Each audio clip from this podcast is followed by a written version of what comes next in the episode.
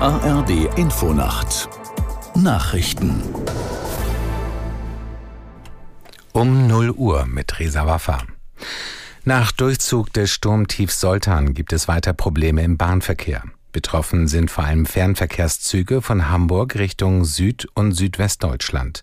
Aus der Nachrichtenredaktion Peter Behrendt. IC und ICE-Züge können den Bahnhof Kassel wegen Sturmschäden nicht anfahren und werden umgeleitet. Es kann zu Zugausfällen oder Verspätungen von bis zu anderthalb Stunden kommen. Das betrifft die Strecken von Norden Richtung Frankfurt, Stuttgart, Basel oder München und umgekehrt. Vor allem im Norden hat Zoltan Schäden hinterlassen. Umgestürzte Bäume behinderten auch den Straßenverkehr. Feuerwehren und Polizei waren im Dauereinsatz. Auch viele Fähren zu den Nordseeinseln fielen fielen aus.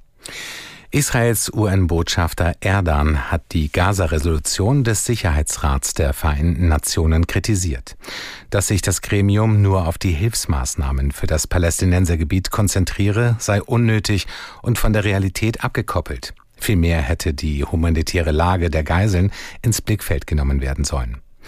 Die radikal-islamische Hamas kritisierte die UN-Resolution als unzureichend. Der Sicherheitsrat verlangt darin eine Aufstockung der Hilfe für die Palästinenser in dem Küstenstreifen.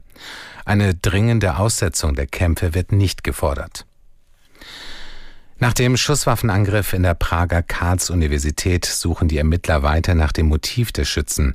Ein 24-jähriger Student hatte gestern 14 Menschen und sich selbst erschossen. Mittlerweile sind laut Regierung alle Toten identifiziert.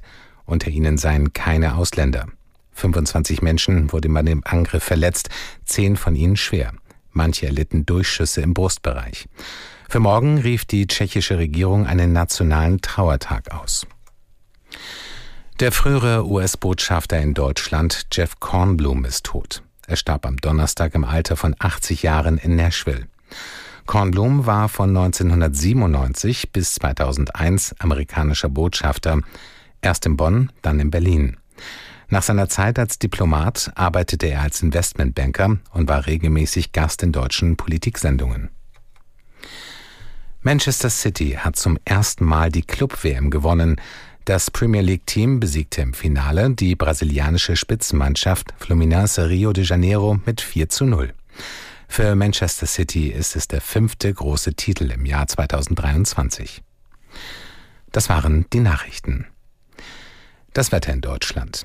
Es ist stark bewölkt, zeitweise mit Regen oder Schnee, plus 8 Grad bis minus 1 Grad. Tagsüber vom Nordwesten über die Mitte bis in den Südosten anhaltender Regen, in den Hochlagen Schnee. Die Höchstwerte 2 bis 11 Grad. Es ist 0 Uhr und 3 Minuten.